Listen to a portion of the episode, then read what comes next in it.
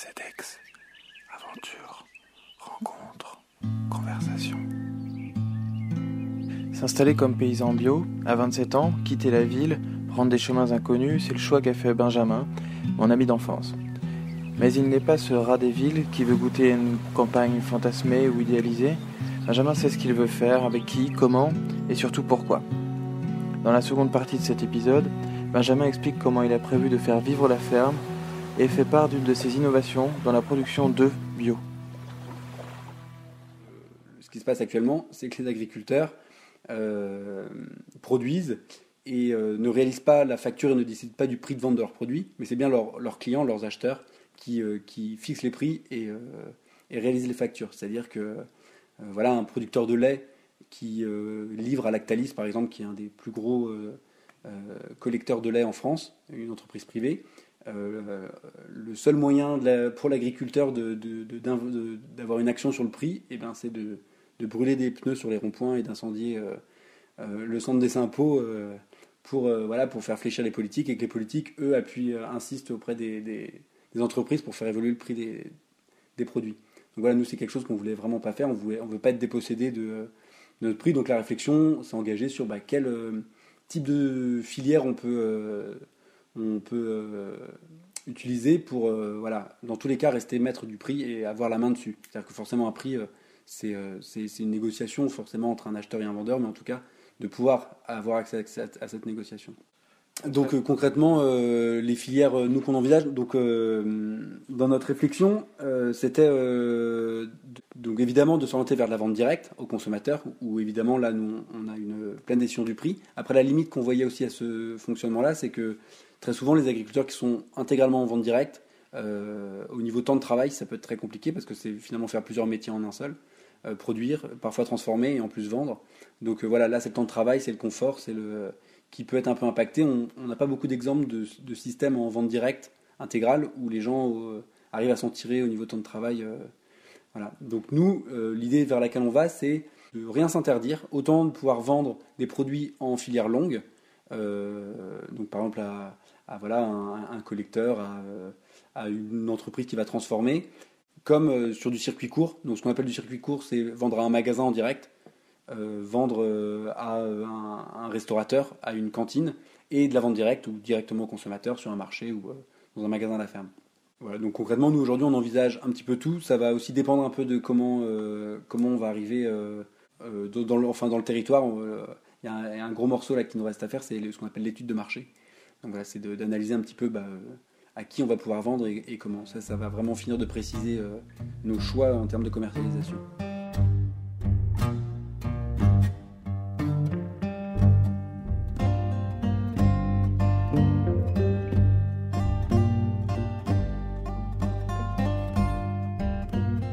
Comme je vous expliquais tout à l'heure, euh, notre idée, nous, c'est de renouer un petit peu avec euh, une certaine cohérence agrosystémique euh, qu'on pouvait retrouver dans certaines fermes avant, avec des moyens modernes, donc c'est-à-dire avec des, de la vie de nos grands-parents, on la désire pas. C'est des gens qui travaillaient beaucoup et qui, euh, vivaient euh, souvent dans des conditions de confort un petit peu limitées. donc voilà, nous on souhaite renouer avec leur manière d'appréhender l'agriculture, mais avec des moyens actuels pour pouvoir, on va dire, se préserver nous et puis, et puis, et puis vivre, de notre métier. Euh, donc très concrètement, ce qu'on a envisagé, nous, c'est un système plutôt orienté euh, sur le végétal, euh, donc en priorisant des productions destinées à l'alimentation humaine végétale. Donc très concrètement, ce qu'on envisage de faire, c'est produire des, des, céréales et des légumineuses à destination de la consommation humaine. Donc c'est-à-dire par exemple produire du blé pour faire de la farine et du pain, produire de l'orge pour la bière, produire du sarrasin pour la farine, et ensuite tout ce qui est légumineuse, donc du pois pour le pois cassé, de la lentille, de la fève, des choses comme ça. Donc voilà, donc plutôt sur des grandes surfaces, donc ce qu'on appelle en grande culture, à l'inverse de souvent les, systèmes maraîchers qui sont sur des petites surfaces. Voilà. Euh, quand en bio on cultive des céréales, on a une rotation, et dans cette rotation-là, on a de l'herbe qui arrive forcément. C'est un moment où euh, la terre va se, va, se, va se reposer, elle va se régénérer, elle, va, elle, a besoin de ça en tout cas pour remonter un certain nombre d'éléments dedans. Euh, et donc en fait, de l'herbe, il y a nous on, ne la, on la consomme pas en tant qu'être humain, et donc c'est là que les animaux interviennent. Donc on cherchait des ruminants, c'est-à-dire des animaux qui mangent de l'herbe et qui pourraient valoriser ce que nous on peut pas faire dans notre ferme. et donc, on a choisi pour diverses raisons en fait de faire de, de l'élevage de bœuf. Donc voilà, d'avoir quelques bœufs sur la ferme qui valorisent l'herbe qu'on va produire.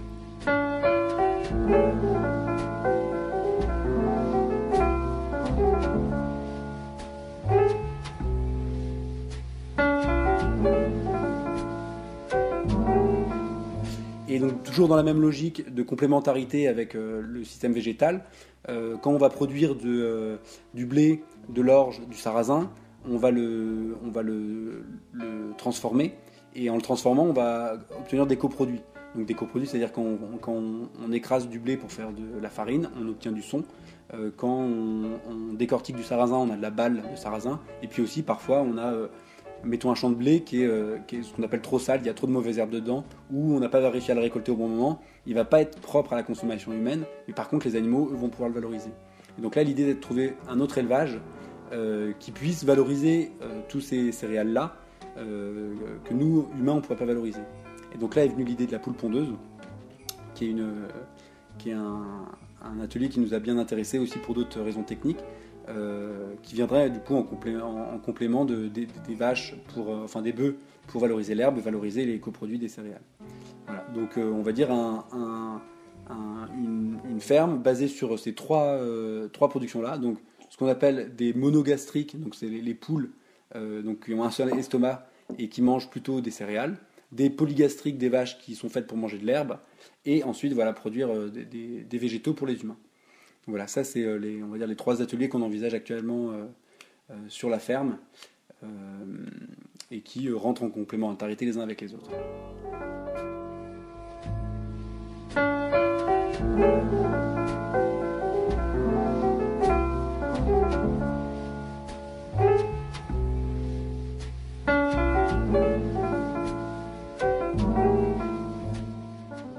Dans le choix de nos ateliers, il y a les poules pondeuses elles viennent répondre à un besoin de complémentarité avec les céréales, dans la mesure où elles vont consommer euh, euh, une partie des sous-produits.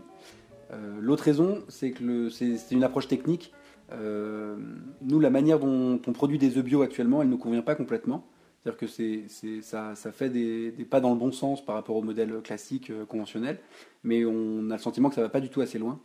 donc pour être plus explicite, actuellement pour produire des œufs bio, euh, il y a notamment deux choses à respecter.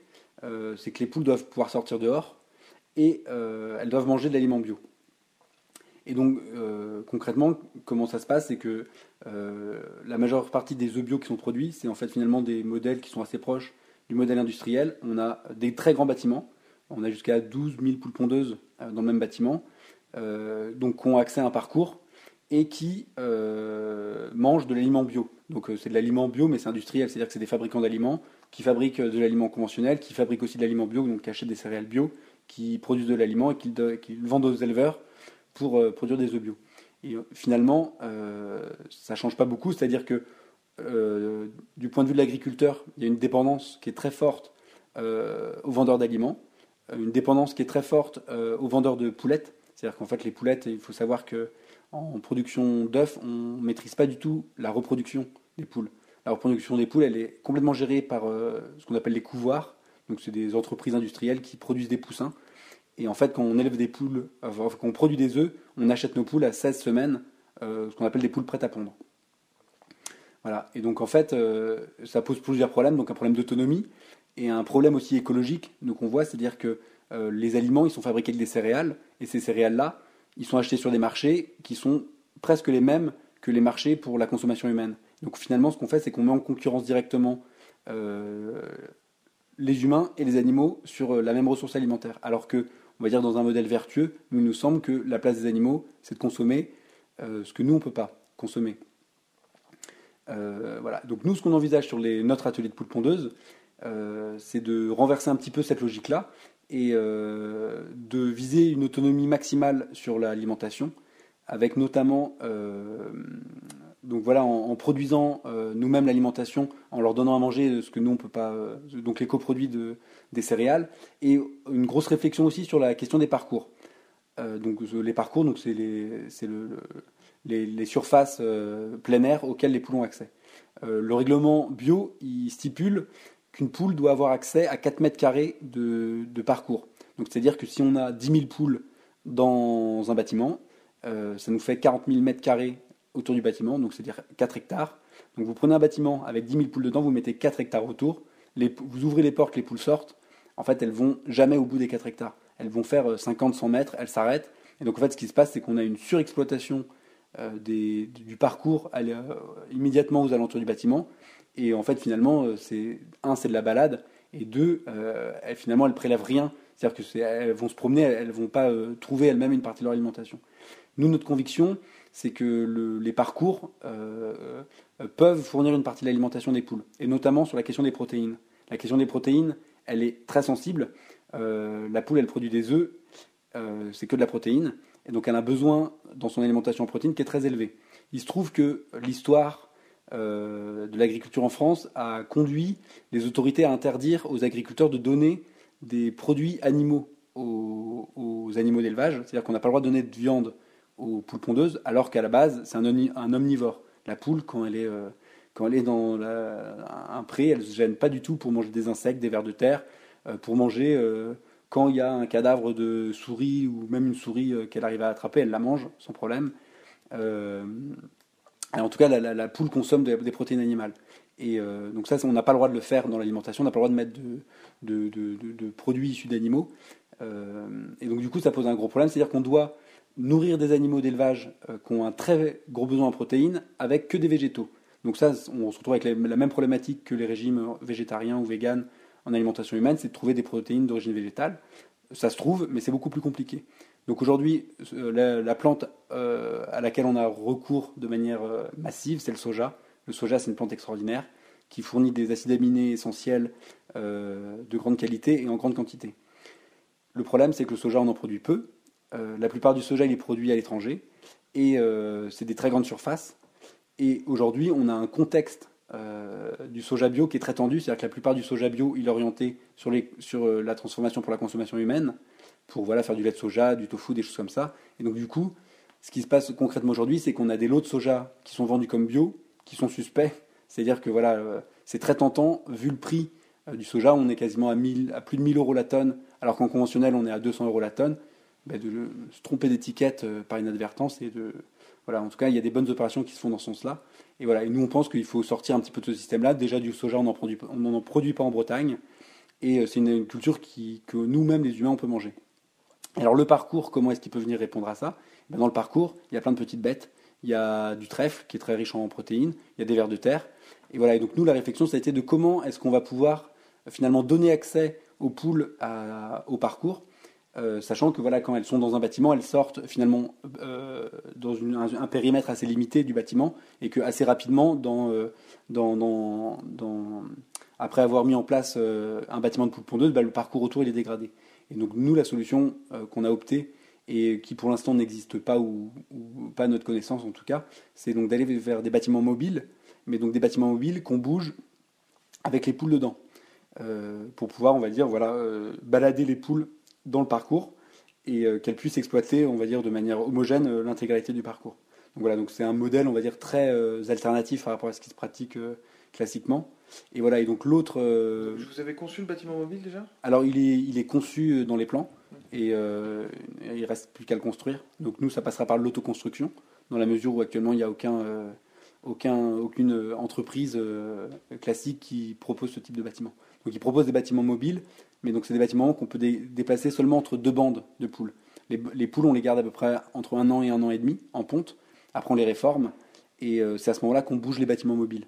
Voilà. Et nous, il nous semble qu'il faut aller plus loin que ça et déplacer les bâtiments euh, avec les poules dedans pendant la bande. Combien de temps euh, tous les combien? Eh ben, ça va dépendre de la saison. C'est-à-dire que la disponibilité en protéines, elle va dépendre forcément de la saison. donc, sans doute au printemps, moins souvent parce qu'il y a plus d'herbe, il y a plus de vie et en hiver plus régulièrement, euh, dans la mesure où euh, bah voilà, l'activité végétative est, moins importante et, euh, les animaux dorment.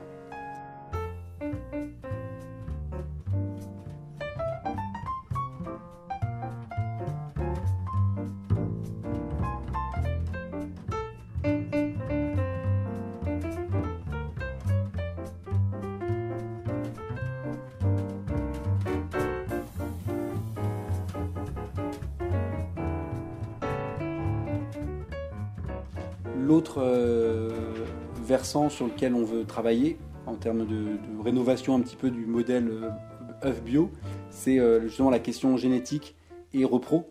Donc comme je vous expliquais tout à l'heure, les, agriculteurs actuellement ne sont pas du tout autonomes en ce qui concerne la, reproduction et la maîtrise de la génétique. Donc le modèle classique, c'est je produis des œufs bio, j'achète mes poules euh, prêtes à pondre à 16-18 semaines, et ces poules-là, en fait, c'est exactement les mêmes que les poules euh, industrielles.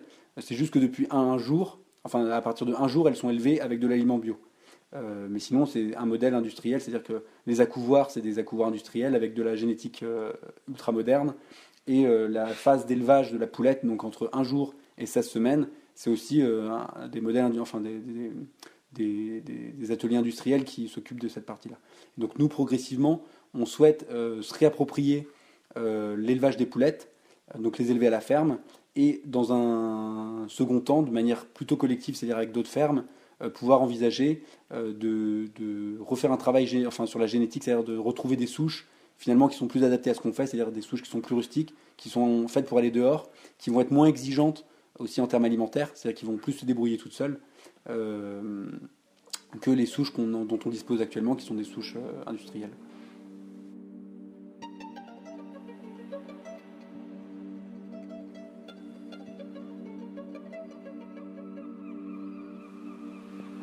Plus j'écoute Benjamin, et plus je me dis qu'il est fait pour ça. Ses astuces, son point de vue, son analyse et son envie de trouver des solutions aux problèmes du monde, en commençant par les problèmes de l'alimentation, en font un paysan d'une catégorie inconnue, en tout cas peu visible, celle qui lie l'agir local à la pensée globale. Dans la dernière partie de cet épisode, la semaine prochaine, Benjamin prendra un peu de distance avec son projet en le situant dans les tendances de fond actuellement à l'œuvre dans l'immense marché qu'est l'agroalimentaire.